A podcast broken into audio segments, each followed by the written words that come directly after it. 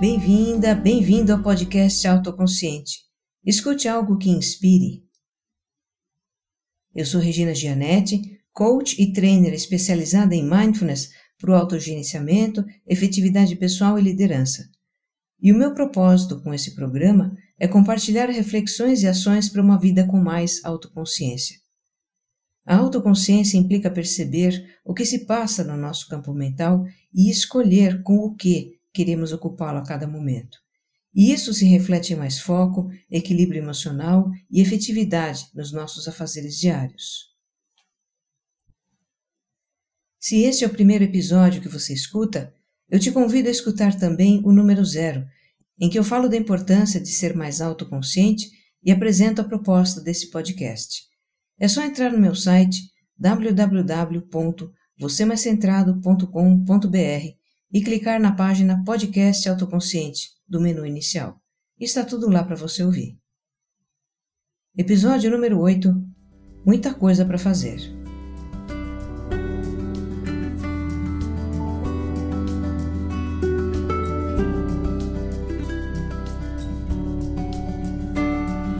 Qual de nós não tem muita coisa para fazer, não é?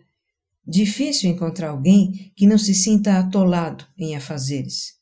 Afazeres do trabalho, da vida pessoal, social, doméstica, familiar.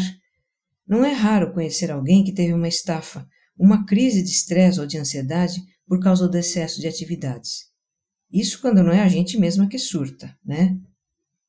Mas também, olha, infelizmente isso está se tornando comum na nossa sociedade. No Brasil, segundo uma pesquisa da ISMA, que é uma Associação Internacional para o Controle do Estresse, 90% das pessoas que atuam no mercado de trabalho têm sintomas de ansiedade. Sintomas numa escala que vai desde a ansiedade leve, pontual, até transtorno de ansiedade com crises de pânico. E são quase 10% dos brasileiros que sofrem desse transtorno, segundo a Organização Mundial da Saúde. Tem vários fatores que podem causar estresse e ansiedade: desemprego, doença grave, separação, a perda de um familiar, dificuldades financeiras, etc. Mas os especialistas no assunto dizem que a sobrecarga de atividade mental do nosso tempo tem muito a ver com isso. Eu vou ler o trecho de uma matéria da revista Exame, de maio de 2016, que, apesar da defasagem de tempo, não perdeu atualidade. Diz assim, abre aspas, Pesquisas ligam os transtornos mentais a diversas fontes. O excesso de estímulos é uma delas. Na era da hiperconectividade, as pessoas são atingidas por uma avalanche de informações na forma de mensagens instantâneas, e-mails, alertas de compromisso, notícias em tempo real e aplicativos de todos os tipos. Estamos o tempo todo sendo lembrados do que não fizemos, das tarefas que não cumprimos, das ligações que não atendemos e dos e-mails não respondidos. E a falta de habilidade em lidar com isso pode levar ao estresse e a distúrbios de ansiedade e humor. Fecha aspas. Olha, a matéria é muito boa.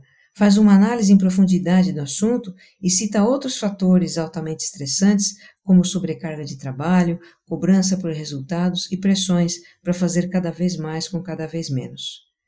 Bom, podemos parar por aqui, né? Já conhecemos bem esse cenário. Vamos agora falar do que se passa na nossa cabeça quando temos muita coisa para fazer? Sim, porque o que se passa na nossa cabeça faz muita diferença na forma como a gente lida com muita coisa para fazer. Quando estamos realizando uma tarefa, a mente, em princípio, se ocupa daquela tarefa, claro. Mas não é só isso. De repente, ela também se preocupa de tudo mais que ainda tem para fazer e se vai dar tempo e como é que ela vai dar conta. De repente, ainda, ela se lembra de algo que está esquecendo ou deixando de fazer e se culpa por estar procrastinando. Aí alguém chama, chega um e-mail, surge algo que captura a atenção da mente, algo mais para ela se ocupar naquele momento. E no meio disso tudo, ela olha para o que está acontecendo com ela e se apavora. Meu Deus, eu tô ferrada. Agora eu faço aquela pergunta de sempre. Isso é familiar para você? Pois é, o problema não é só ter muita coisa para fazer. O problema é também, e principalmente, ficar pensando no que tem para fazer e no que não está sendo feito e no que pode acontecer. Enquanto a mente pensa nisso tudo, ela não se concentra na tarefa, ela não faz. Quanto mais congestionada está nossa mente, menos realizamos e mais ansiosos ficamos. A ansiedade torna a concentração mais difícil, e isso alimenta a preocupação por não estar fazendo, o que leva a mais ansiedade. Enfim, é uma bola de neve. Mas olha, respira fundo e relaxa. Não é só com você que isso acontece. Você não está sozinho nesse labirinto e ele tem saída. A saída envolve basicamente duas estratégias. Uma é manter o campo mental o mais limpo possível, e outra é organizar as nossas ações. É isso que neurocientistas e especialistas em produtividade recomendam. Nós chegamos a um ponto em que é preciso criar certos hábitos para dar conta das demandas da nossa vida. Dá trabalho criar hábitos, eu sei, mas não tem outro jeito. Não é mais possível levar a vida como se levava num passado não muito distante, em que bastava ter uma agenda para anotar os compromissos. Isso quando se tinha uma agenda, né? Porque para muita gente era possível gerenciar as atividades de cabeça. Então, sobre manter limpo o campo mental, tá? Eu acompanho o trabalho de um neurocientista americano chamado Richard Davidson, que é uma referência mundial na pesquisa sobre mindfulness.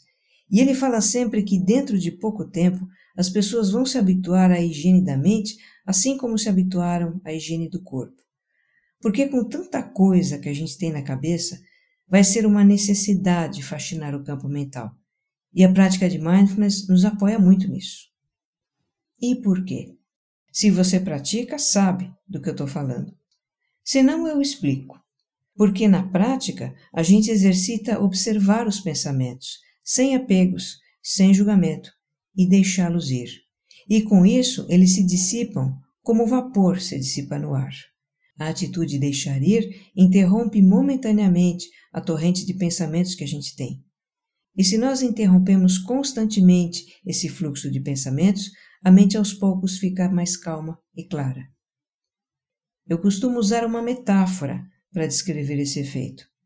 Imagine que a mente é como um copo d'água com um punhado de areia. Enquanto a gente agita a água, ela fica turva por causa da areia, não é? E não dá para enxergar nada através do copo.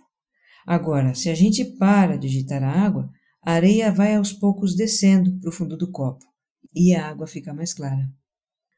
Agora, tudo que a gente exercita na prática diária de mindfulness, a gente passa a fazer também na vida, em qualquer momento do dia. Se torna um hábito, a gente se habitua a perceber o que se passa na mente e deixar ir os pensamentos que congestionam o campo mental. E aí podemos estar com a mente mais clara e focada no aqui, agora. Pegou o espírito da coisa? Quando a mente começa a se apavorar com o que tem para fazer, quando ela começa a se julgar e se criticar por não estar fazendo um monte de coisa, quando entra em parafuso com o pensamento de que não vai dar conta, enfim, quando essas situações acontecem, a gente logo percebe, deixa ir os pensamentos e retoma o foco na atividade que precisa ser feita. Eu chamo isso de reset mental. E é bem parecido mesmo com resetar o computador quando ele trava. Essa é uma das formas de manter limpo o campo mental. Outra muito importante é limitar as interrupções sempre que possível, especialmente quando a tarefa que você estiver fazendo exige atenção ao raciocínio. Veja, para o nosso cérebro render mais, economizar energia e tempo, o melhor é trabalhar concentrado, focado. Então deixe para ver depois as mensagens que vão chegando enquanto você faz aquela tarefa. Peça para não ser interrompido pelas pessoas. Silencie o celular. Limitar as interrupções e distrações faz muita diferença no nosso desempenho mental. Eu dediquei um episódio do podcast para aprofundar esse assunto. E se você não escutou ainda, eu recomendo. É o número 1, um, o viciante ping-pong da atenção. Agora, para encerrar essa parte sobre manter limpo o campo mental. O que também ajuda muito é anotar em algum lugar todas as tarefas a fazer, grandes, pequenas, importantes ou não, todas as responsabilidades, pendências e compromissos. Esse lugar pode ser um caderno, um software de computador, um aplicativo de celular ou papeizinhos colados no mural, não importa onde. A ideia é deixar a mente livre apenas para se ocupar de fazer e usar instrumentos externos para nos lembrar de fazer. Tem um americano de nome David Allen que é especialista em produtividade pessoal. Ele ficou conhecido por criar um método batizado de GTD, ou Getting Things Done, que em português seria algo como deixando as coisas feitas. O David Allen diz que se nós tentamos administrar mentalmente a nossa lista de coisas a fazer, elas ficam voltando a cabeça toda hora, tirando a atenção do que estamos fazendo. E não é? Você está escrevendo uma mensagem importante e vem um pensamento assim: preciso ligar sem falta para Fulano. Enquanto você não ligar para Fulano, essa lembrança pode voltar várias vezes, porque é uma pendência, e a nossa mente não sossega enquanto não resolve uma pendência. É verdade que às vezes a gente acaba esquecendo da pendência porque entraram N outros assuntos novos, o que também acontece direto na nossa vida. Eu nem sei o que é pior, ficar lembrando toda hora ou esquecer de uma vez. Mas enfim, o que, que o David Allen sugere? Que assim que a gente se lembra de uma pendência ou surge algo novo para fazer, apenas tome nota daquilo e volte ao que estava fazendo. Aí a mente pode sossegar, porque aquele assunto está registrado num lugar seguro. É como fazer um download.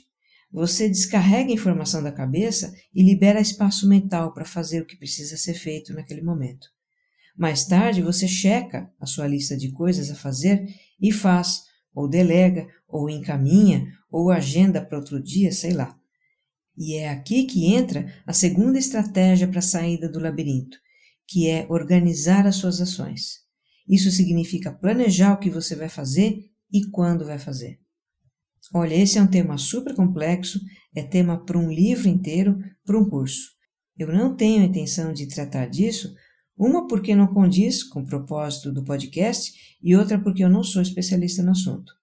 Eu só gostaria de propor um ponto para sua reflexão que é o seguinte: para organizar suas ações, não basta ter ferramentas. Você precisa primeiro ter um método. Existe hoje uma infinidade de aplicativos de produtividade cheios de funções que sincronizam, notificam, compartilham, fazem coisas que eu nem sei exemplificar. Eu que nasci no tempo da vitrola e da TV preto e branco. São ferramentas super úteis para lembrar você do que fazer. Maravilha! Só que elas não pensam por você. Elas não separam o que você tem que fazer daquilo que deve delegar, ou só acompanhar, ou ignorar. Elas não definem prazos, nem prioridades, nem responsabilidades. Isso quem faz é você. E para isso, você precisa de um método de organização pessoal e de critérios. Se você não tem um método, ou se o método que você usa hoje não está funcionando bem, arrume outro. Como eu disse antes, tem livros sobre isso, tem cursos rápidos que talvez você possa fazer até online. Aquele método que eu citei, o GTD, do David Allen, é muito bom. O livro dele é meio longo, mas você pode experimentar ler só um resumo, tem vários na internet. A edição em português do livro é A Arte de Fazer Acontecer. Mais uma coisinha sobre organização pessoal. Evite fazer multitarefa, quer dizer, duas ou mais coisas ao mesmo tempo.